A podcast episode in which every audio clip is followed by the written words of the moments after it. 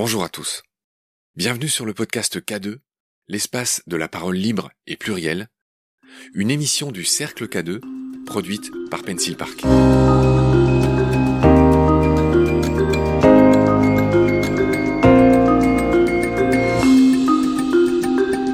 Salut Bruno. Bonjour Marc. Ravi de te retrouver. On est à l'agence Pencil Park pour un nouveau numéro du podcast qui est dédié au Cercle K2. Bruno, tu es un parangon de l'entrepreneuriat social. Tu es le fondateur ou le cofondateur de plusieurs entités assez connues. La plus ancienne et la moins connue, c'est ce dont on va parler en premier, c'est Equitel. Mais tu es aussi le cofondateur d'Eloasso en 2009, de La Ruche en 2007 et de la Social Factory qui a depuis rejoint La Ruche. Alors Bruno, juste ton CV en, en, quelques phrases. Tu as 62 ans et tu m'as confié tout à l'heure que tu venais de Pau. Oui, de la province. Je viens de Pau, effectivement. Cette bonne ville de, de François Bayrou. De Henri IV, surtout. De Henri IV, surtout. Voilà, le Vergalant. Absolument. Bon. Ton parcours en quelques phrases? En quelques phrases, résumer quasiment 50 ans, c'est compliqué, mais euh, mon parcours, c'est euh, je quitte l'école à 16 ans et demi parce que je fais pas les choses qui m'intéressent. Pendant une dizaine d'années, euh, je fais mille métiers, mille misères. Quelques-uns, juste pour la bonne bouche euh, bah, Moniteur de voile, moniteur de ski, euh, chauffeur dans le transit international, chômeur, quasiment professionnel, beaucoup de planches à voile, voilà, tout un tas d'activités qui n'étaient pas forcément rémunératrices. Rémunératrices, mais en tout cas qui étaient enrichissantes humainement et grâce aux rencontres que j'ai pu faire à ces moments-là. Ah oui, donc, donc tu as fait vraiment plein de trucs. Avant de devenir sérieux, oui. 2001, on en arrive à la création d'un de tes premiers bébés qui s'appelle Equitel. De quoi s'agit-il? Qu'est-ce qui a présidé, peut-être avant de parler Equitel, qu'est-ce qui a présidé à la création de cette entreprise? À l'époque, je travaillais pour ce qu'on appelle l'opérateur historique et je m'occupais de créer des opérateurs de téléphonie fixes. C'était l'ouverture des marchés des télécoms. Je suis un béotien, c'est quoi l'opérateur historique? France Télécom à l'époque, qui est devenu Orange. Moi, je m'occupais de vendre, entre guillemets, du trafic téléphonique à des gens qui voulaient devenir opérateurs. Donc là, il y a eu beaucoup d'eau qui a coulé sous les ponts oui, de, oui, oui, du moniteur oui, de planche à voile. Ah oui, il y a beaucoup d'eau, puisque moi, j'ai commencé à travailler à 25 ans. De 17 à 25 ans, euh, je fais euh, tout sauf euh, rentrer dans le système, entre guillemets. Et puis à 25 ans, je rencontre une femme qui me dit, bon, c'est bien la planche à voile, mais il va falloir payer le loyer et il faudrait t'y mettre. Donc là, je démarre dans, on va dire, une vie un peu plus normale. D'accord, donc France Télécom, donc ok. Donc, France Télécom, euh, au bout de quelques années, donc j'ai un parcours professionnel, on va dire, dans l'univers classique de l'entrepreneuriat, des entreprises plutôt. Je suis chez France Télécom et je crée des opérateurs de téléphonie. Et à ce moment-là, j'ai un, une espèce de coup de foudre, un truc, c'est inexplicable, inénarrable, mais je suis en train de parler avec quelqu'un qui euh, me dit qu'il s'occupe d'alcooliques et qu'il essaye de leur retrouver du travail, donc euh, et que c'est très difficile parce qu'en France on considère pas l'alcoolisme comme étant une maladie et que tout le monde se moque de lui quand il arrive dans les boîtes en disant tiens tu vas essayer de me passer des pochetrons. Bon je l'écoute, euh, ça me touche, enfin ça m'intéresse. Bon j'aime bien le secteur associatif mais euh, je suis pas plus impliqué que ça. Et d'un coup il me dit tu vois il y a un paradoxe c'est que toi tu dépenses des milliards pour gagner des clients et moi j'arrive pas à trouver un centime pour accompagner des mecs qui et en fait ça faisait un moment que je me posais une question euh, dans mes activités, c'est que j'avais remarqué que tous les euh, métiers qui se dérégulent dans le monde, l'énergie, l'eau, les télécoms, les nouveaux entrants rentrent en disant je suis moins cher. Systématiquement, on parlait aux gens de dire je suis moins cher. Autrement dit, on faisait appel entre guillemets aux gens ou à leur radinerie ou à leur cupidité ou et il me semblait que euh, ça pouvait être différent de, de, de s'adresser à des gens. Mais je trouvais pas la solution. Et cette conversation que j'ai avec ce gars-là d'un coup je me dis en fait je vais monter un opérateur de téléphonie qu'on appellera solidaire et je vais dire à des gens qui vont payer exactement le même prix qu'avant hormis que 15% de leur facture va être reversée à un projet qu'ils choisissent au moment où ils s'inscrivent, et à la fin de l'année, ils recevront un reçu fiscal euh, euh, en échange de leur adhésion. Autrement dit, rien ne change, mais tout change. Et euh, voilà, cette idée-là a changé ma vie. Juste pour qu'on comprenne bien, 15% de ce que les gens payent est reversé à une asso de leur choix ou à une ONG de leur choix. Et en plus, tu l'as dit aussi, contre un reçu fiscal, c'est-à-dire que, juste pour être exact, euh, c'est 50% qui est déductible de leurs impôts. À la fin de l'année, ils auront versé une somme grâce à leur facture de téléphone. J'aurai reversé pour eux euh, de l'argent à une association. Et à la fin de l'année, effectivement, ils récupéreront 66% de cette somme grâce à un reçu fiscal. Comment s'est passée l'enfance et même l'adolescence de ce bébé Equitel? Tu as dit aujourd'hui ça n'existe plus. Est-ce que tu nous retracerais le destin de cette entreprise, pas comme les autres? C'est vraiment euh, une histoire euh, folle parce que tout le monde me disait ça peut pas marcher. Tout le monde me disait euh, si ça peut pas marcher. On est dans les années 2000, la spéculation internet est à son maximum, les gens veulent devenir riches très vite en un claquement de doigts. On est dans une époque où entre guillemets le fric il est partout. On n'est pas dans une époque humaniste, on n'est pas dans une époque dans une époque où tout est possible, le fric est partout et on va en gagner très très vite. Et, et donc chaque fois que je raconte cette histoire, les gens me disent c'était complètement marteau, euh, ça va être compliqué, ça marchera jamais. Donc d'un coup, euh, la première erreur que je fais, c'est que je vends tout ce que j'ai euh, pour monter cette boîte, et je trouve un investisseur qui y croit et qui met à l'époque un million d'euros, et on lance l'activité. Et là, euh, il y a un double truc, euh, un truc terrible, c'est que ça marche instantanément. C'est-à-dire qu'à l'époque, il n'y a pas le buzz, hein, c'est le bouche à oreille. C'est-à-dire que les gens se mettent à parler et on reçoit euh, tous les jours 10, 20, 30 et de plus en plus d'adhésions papier de gens qui s'inscrivent.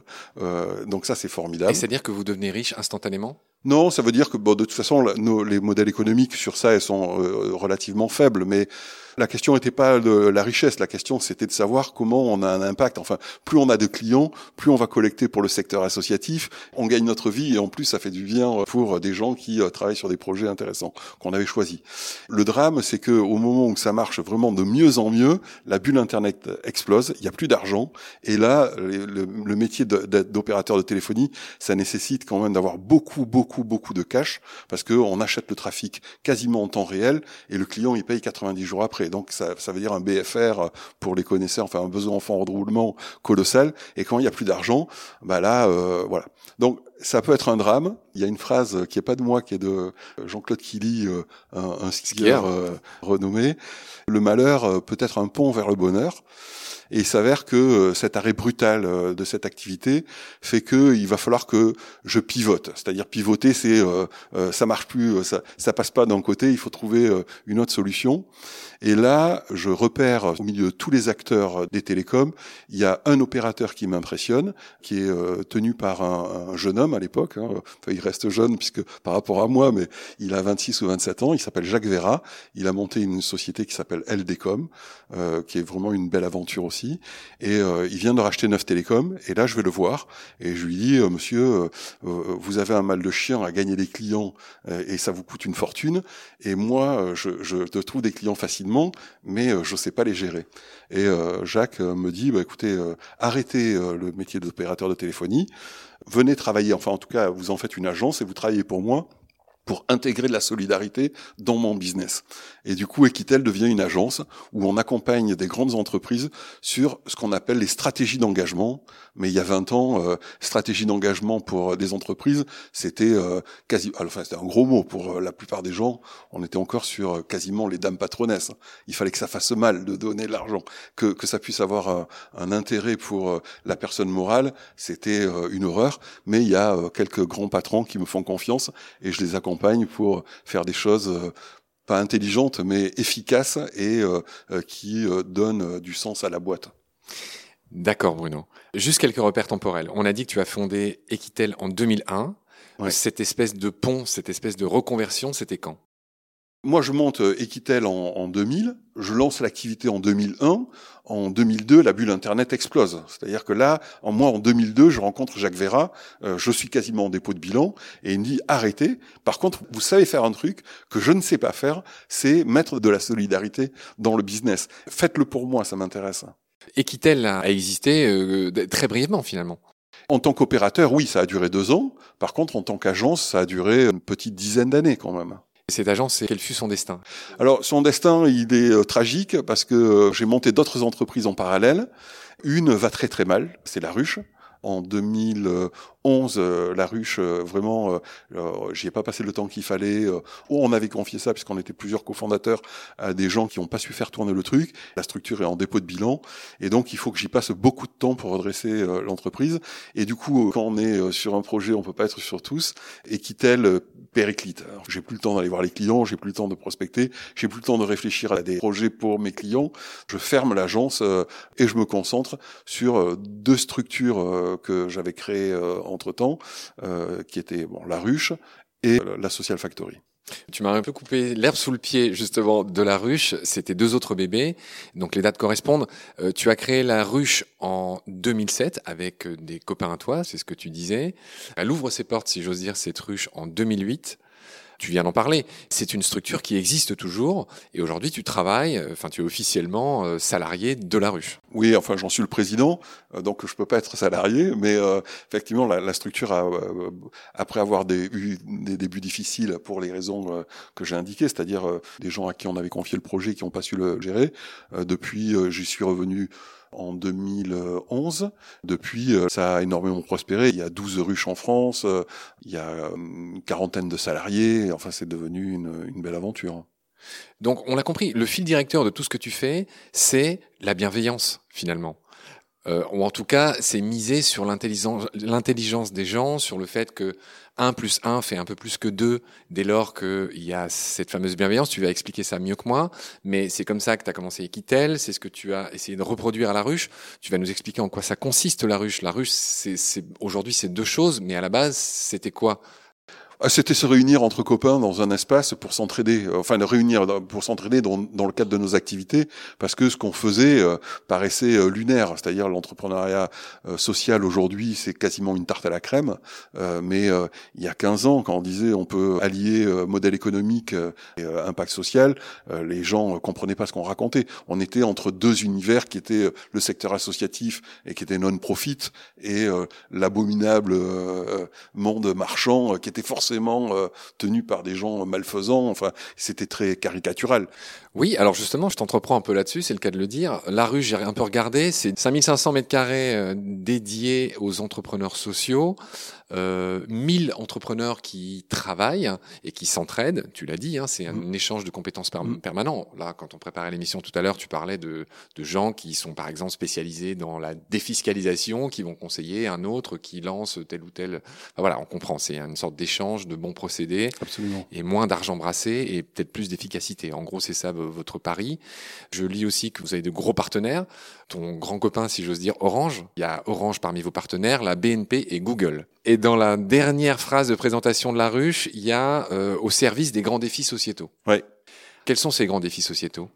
On est au service de grands défis sociétaux qu'on pense pouvoir euh, adresser.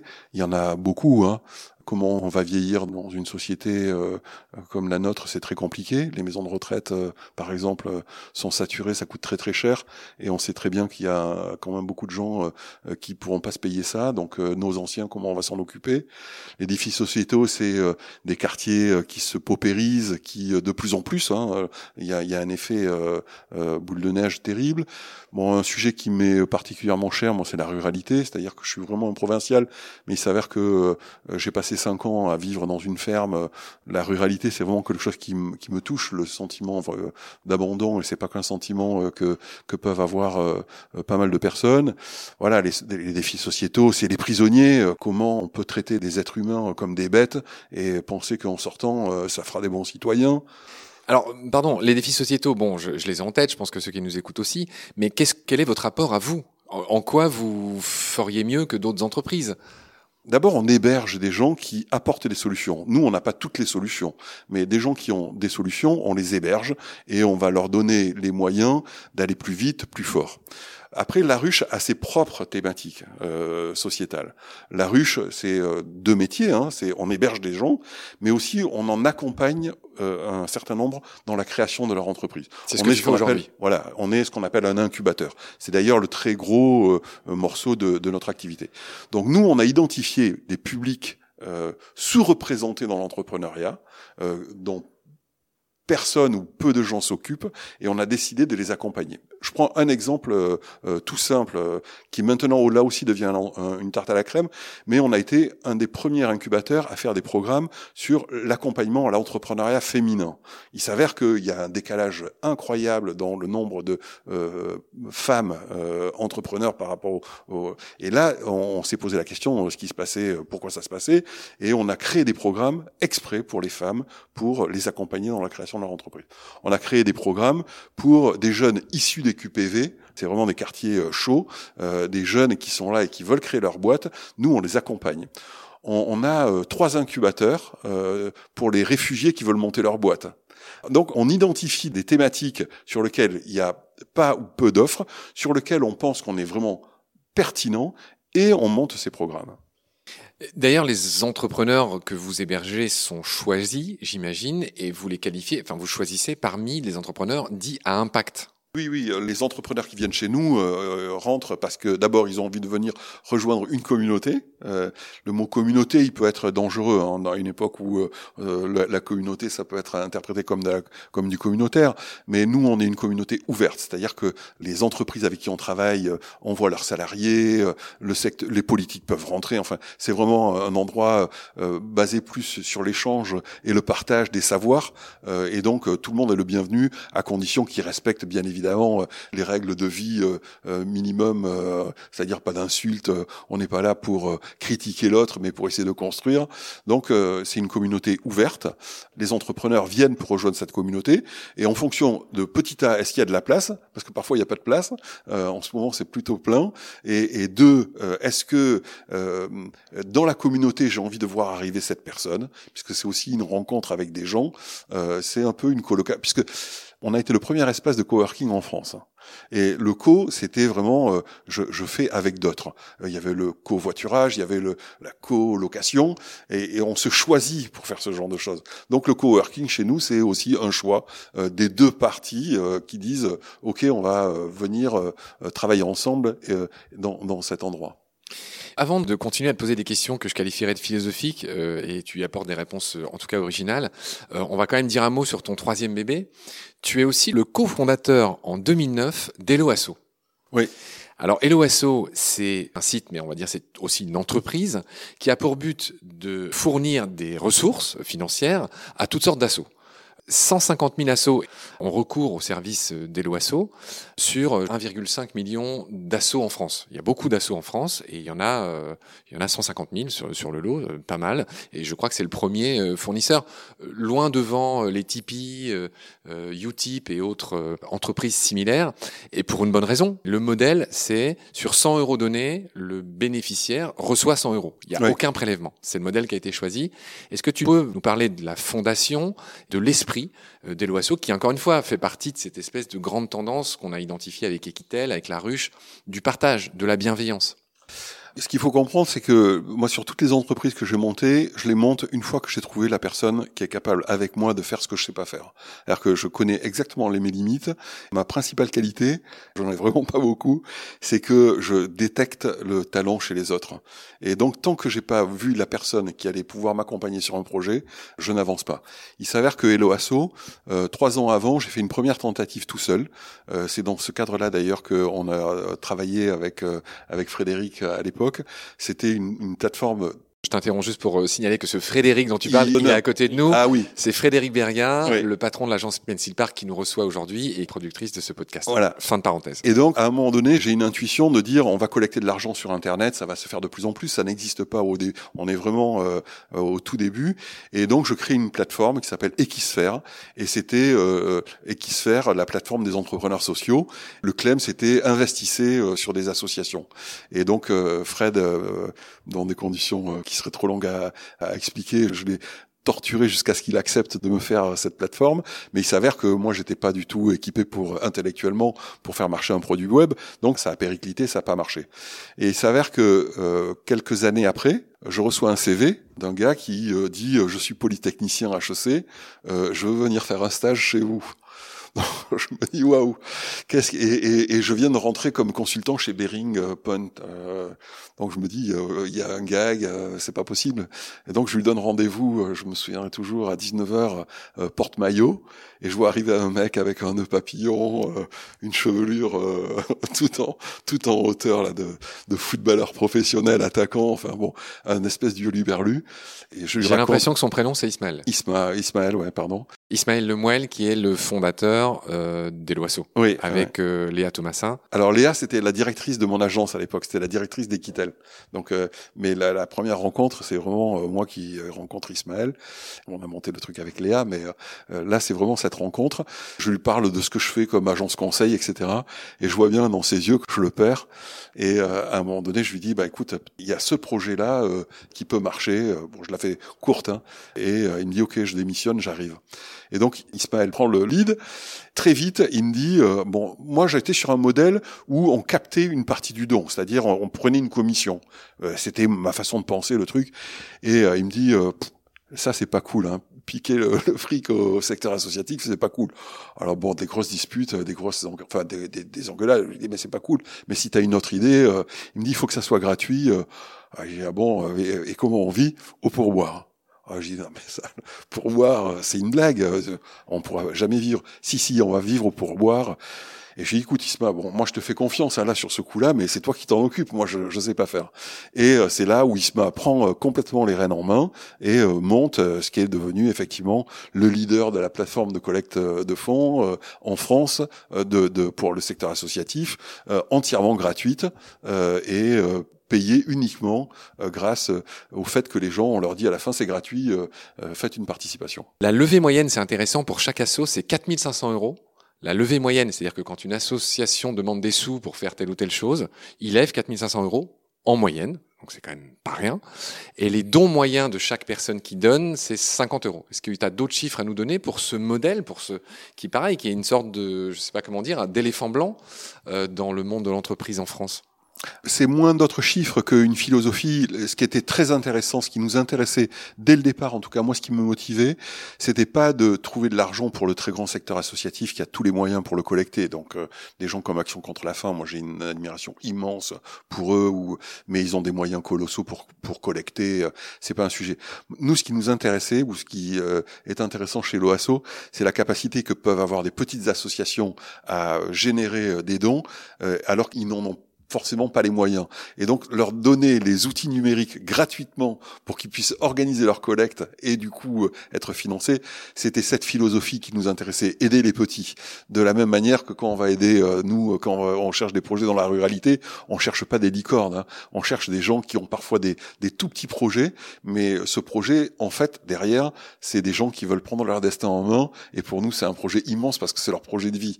Donc euh, la notion de petit projet, elle était vraie chez l'OASO, et reste extrêmement vrai chez nous, euh, chez les réfugiés, chez les. On n'a pas de, jugement par rapport à, à la taille du, ni du projet ni de la personne qu'on veut accompagner. On me souffle que Eloasso, et peut-être toi en tout cas, euh, dans le sillage d'Eloasso, ça a intéressé jusqu'au président Hollande et euh, le président même Obama. Oui, c'est vrai qu'à un moment donné, les politiques s'y sont intéressés. Ça nous a donné d'ailleurs beaucoup de crédibilité. Hein. C'est ce qui a fait euh, le changement parce que, en fait, euh, il y a des effets de seuil, des plafonds de verre qui sont difficiles à franchir dans nos univers parce que dès qu'on veut s'adresser au grand public, l'adresser de façon euh, importante, la crédibilité est déterminante. moi, je suis très admiratif des modèles comme Veja, par exemple, les chaussures, parce qu'ils ont réussi sans publicité, sans rien, à convaincre tout un tas de gens de venir les rejoindre. Ça, c'est très très difficile. Et effectivement, le fait que euh, François Hollande, à un moment donné, grâce à une opération qui était la Social Good Week, euh, se soit intéressé à Eloasso, ça nous a beaucoup aidé. Donc, euh, on, ça a servi de marchepied. Nous, on les a aidés aussi ou à laisser penser qu'ils s'intéressaient à notre secteur. Alors on avait promis un peu de philosophie. Quand on préparait l'émission tout à l'heure, tu as utilisé une expression, tu as parlé d'une époque où régnait le business de la peur. Oui, euh, je ne sais pas si c'est l'époque, mais c'est vrai que c'est facile de faire peur à des gens pour essayer de leur vendre quelque chose, euh, de l'assurance, euh, euh des policiers, euh, euh, de la sécurité. Des... On, on, moi, je trouve qu'on est dans une société où on fait plus croire aux autres que la personne qui va rencontrer dans la rue c'est son ennemi plutôt que c'est son frangin. voilà. Je trouve que c'est de la conversation de comptoir. Hein. Oui, je trouve que l'époque, on veut faire peur aux gens. Anxiogène en permanence. Et du coup, quand il y a des vrais euh, problèmes euh, énormes à régler, euh, on a du mal à trouver les mots ou on, arrive à polémiquer sur est-ce que le vaccin c'est dangereux ou tout le monde dit faut se faire piquer. à force de faire peur à tout le monde sur tous les sujets, bah on sait plus quels sont les vrais enjeux. Alors bref, pour accrocher les wagons avec ce que tu sais faire, avec ce que tu aimes faire, toujours pareil, une troisième expression qui m'a tapé dans l'oreille, c'est la notion d'économie du savoir. Pour remédier à tout ça, évidemment. Oui, oui. Alors, je ne sais pas si c'est une façon d'y remédier, mais en tout cas, il y a un champ, euh, il y a un champ qui, m'intéresse énormément. C'est euh, et si on partageait nos savoirs entre nous pour s'entraider si je donne un savoir à quelqu'un, je ne perds rien et j'enrichis l'autre. Là, il y a quelque chose qui me fascine. On a fait une plateforme euh, d'entraide et de partage euh, sur Internet où tous les gens mettent leur savoir, ceux qui sont prêts à partager. Je pense que Internet, à un moment donné, il y aura un très grand euh, outil qui permettra à des gens, Facebook, on retrouve des copains, LinkedIn, il paraît qu'on trouve du travail, mais je ne sais pas si c'est vrai. Mais peut-être qu'un jour, il y aura un, un, site où j'ai besoin d'un conseil avisé ou d'une information euh, euh, venant de quelqu'un qui l'a pratiqué, euh, je l'aurai. Là, il y a vraiment quelque chose. Il y a un champ qui me qui me fascine que j'arrive pas à craquer, mais peut-être qu'un jour je trouverai celui qui montera ce business avec moi. Il y a un autre mot-clé qui m'a intéressé quand on a préparé. Tu as dit tout ton amour des jeunes. Tu mises sur les jeunes et tu as parlé de bébés nageurs. Qu'est-ce que tu entends par là? La ruche, au départ, par nécessité, euh, comme on n'arrivait pas à payer les gens, on était obligé de prendre des jeunes. Euh, c'était une nécessité. Il s'avère que euh, très tôt, dans le recrutement, je cherchais des gens qui aspiraient à l'autonomie. Et il y a beaucoup de, alors il y a des gens qui n'aspirent pas à l'autonomie, hein, c'est un, à être enfin à pas être surveillé, à être autonome. Hein. Et, et, et, ça, c'est une caractéristique des gens que l'on recrute à la ruche. Et il s'avère que quand ils ont cet ADN d'aspiration à l'autonomie, euh, on peut leur confier euh, des dossiers très compliqués, euh, ils vont faire très peu d'erreurs. Autrement dit, euh, on leur donne les clés du camion, ils montent dedans, ils partent. J'appelle ça les bébés nageurs parce que euh, parfois je, je, donne tout un projet à des, à des gens. Enfin, le principe des bébés nageurs, vous le connaissez, on jette un bébé à la, à la piscine et il se met à, à, nager. Non, non, je connaissais pas. Bon, voilà, ça s'appelle les bébés nageurs. c'est spontané. C'est ce que j'explique aux jeunes qui nous rejoignent en leur disant, ben, je vais te jeter à la piscine et tu vas voir, tu vas te mettre à nager. Et souvent, ils me disent, oui, mais si j'arrive pas à nager, je dis, c'est très simple, je jette un deuxième bébé. Et donc, euh, ce, qui est, ce, qui est, ce, qui est, pas vrai, euh, on, on, on, les aide, mais euh, c'est très rare. Il y a une capacité, je sais pas si c'était vrai à mon époque, parce que malheureusement, moi, je suis d'une génération où on vous disait pendant 10 ans, vous êtes junior, après, vous allez être chef de produit, et puis à 35 ans, vous serez senior. Autrement dit, vous, savez rien, vous savez un peu, et puis après, vous êtes trop vieux, faut partir. Aujourd'hui, je le vois, on a vraiment des jeunes 23, 24 ans qui sortent de l'école, pas forcément avec des super diplômes, on en a des super diplômés, et ils ont un goût, dès qu'ils comprennent qu'ils sont libres, alors à l'intérieur d'un cadre, chacun fait pas ce qu'il veut, mais ils ont une, une, appétence à cette autonomie et à vouloir dire, euh, sans euh, que ça soit pour eux du reporting, c'est-à-dire euh, je fais ci, je fais ça, mais à dire voilà ça avance ou je suis bloqué, euh, comment je peux avancer, ça a beaucoup de vertus, cet état d'esprit, c'est qu'en fait quand les choses vont mal chez nous, euh, tout le monde se mobilise pour les aider à ce que ça aille mieux. Donc les bébés nageurs, c'est cette jeunesse, enfin une partie de cette jeunesse, je vous parle, c'est toujours de, les généralisations sont toujours embêtantes, mais en tout cas celle avec qui je travaille, elle est fascinante. J'ai noté deux derniers thèmes sur lesquels je voudrais t'entreprendre avant de te rendre ta liberté. Tu as opposé le talent au mental et quand on blaguait sur ton passé euh, prometteur de skieur de très haut niveau, euh, tu as dit j'avais le talent, mais le talent ne suffit pas. Oui, euh, ça sera vrai pour le windsurf, ça sera vrai pour un tas de choses sur lesquelles j'ai fait. Instantanément, euh, j'apprends beaucoup plus vite que tout le monde, euh, enfin que tous mes copains. mais le problème, c'est que pour franchir des caps et en faire un métier, à un moment donné, je voulais faire de mon métier la planche à voile. Ah bah, faut beaucoup travailler. Il faut travailler physiquement, faut travailler mentalement, faut sortir par n'importe quel. il faut avoir le mental. Et en fait, moi, c'est ce que j'admire chez des sportifs de très très haut niveau, c'est que ce sont des profils mentaux euh, hors, hors normes. On en parle assez peu, mais euh, ils n'ont pas de qualité physique supérieure. Toi, tu es un très bon initiateur. Si je t'écoute bien, tu es un mauvais finisseur. Oui, moi je suis. Alors, je, je, dis souvent, moi je suis un numéro 10. Je fais des passes, mais il faut que j'ai des coéquipiers de talent pour euh, qu'ils puissent euh, transformer le but. Mon activité en permanence, c'est d'essayer de repérer euh, des talents pour les projets qu'on a dans les cartons et qui sortiront peut-être jamais parce que je vais pas croiser la bonne personne. J'aime l'instabilité. J'aime pas quand tout marche bien. Quand ça marche bien, ça m'ennuie. Je m'en occupe pas. J'aime le déséquilibre dans l'équilibre ou l'inverse. Donc euh, je suis pas du tout un japonais. Je suis pas zen. Je n'aspire pas un jour à être vieux et paisible. Bon, j'en ai fini avec les questions que j'avais notées. Et exceptionnellement, je vais passer le micro à Fred, qui est ton ami. Euh, c'est pour voir s'il n'a pas des questions qu'il souhaiterait te poser et que j'ai certainement oubliées. Je vais essayer de nous faire un petit retour dans le temps tu m'avais dessiné un espèce de petit lapin en me disant est-ce que tu pourrais pas me faire de ça un logo? Parce que il y a plusieurs milliards de mails qui s'échangent sur Terre. En bas, il y a souvent écrit n'imprimez pas ce mail, euh, voilà, faites attention aux forêts boisées, euh, c'est pas bien. Est-ce qu'on pourrait pas mettre, euh, par exemple, une publicité Donc tu me demandais un conseil technique, hein, et tu m'avais demandé, est-ce qu'on peut remplacer peut-être ce message par une publicité d'une société qu'on choisit et qui aurait un impact social ou écologique? Et puis quand les gens cliquent, en fait, ils font un don à une assoce. Donc tu vois, tu étais toujours dans, dans, la même rhétorique, et tu me dis ça s'appellerait Mail for Good. Et donc tu vois le lapin là, tu, tu pourrais pas me faire un logo avec, ça pourrait être sympa. Et en fait, Mail for Good, c'était sur un coin de nappe. Euh, t'as mûri de ton côté le projet, hein, euh, et c'est là qu'Ismaël est intervenu, et c'est là que tu lui as présenté ce projet. Et je crois que c'est le projet qui est devenu le levier, si tu confirmes, le levier et l'OASO, parce que vous avez basculé de vous avez développé le plugin qui permettait euh, sur euh, Firefox, Google, donc euh, les différents explorateurs Internet, de pouvoir ajouter à la volée dans son Gmail ou dans son Outlook ou dans d'autres clients mail cet outil. Mais vous n'êtes pas allé jusqu'au bout parce qu'en fait, c'était pas assez rémunérateur et c'était peut-être très cher en, en développement. Mais c'est bien l'initiateur, je crois, de, de LOASO. Ouais, c'était une des features de Mail for Good. En fait, Mail for Good, c'était comment on trouve de l'argent pour le secteur associatif. Il y avait effectivement la capacité à mettre une publicité dans un mail. Les revenus de cette publicité étaient reversés à une association. Il y avait la capacité aussi à voir euh, des vidéos. Et si vous, on allait au bout de la vidéo, euh, et puis il y avait la possibilité de faire des dons. Mm. Donc il y avait trois features. Euh, Isman n'en a gardé qu'une, mm. celle-là. Mm. Effectivement, ça c'était une idée folle de se dire il y a, il y a potentiellement des milliards d'euros qui pourraient être reversés sur une, de, une de tes idées. Et en fait, oui, cette évolution naturelle s'est faite parce que tu avais déjà en tête cette idée de on peut prendre les gens pour des gens gentils.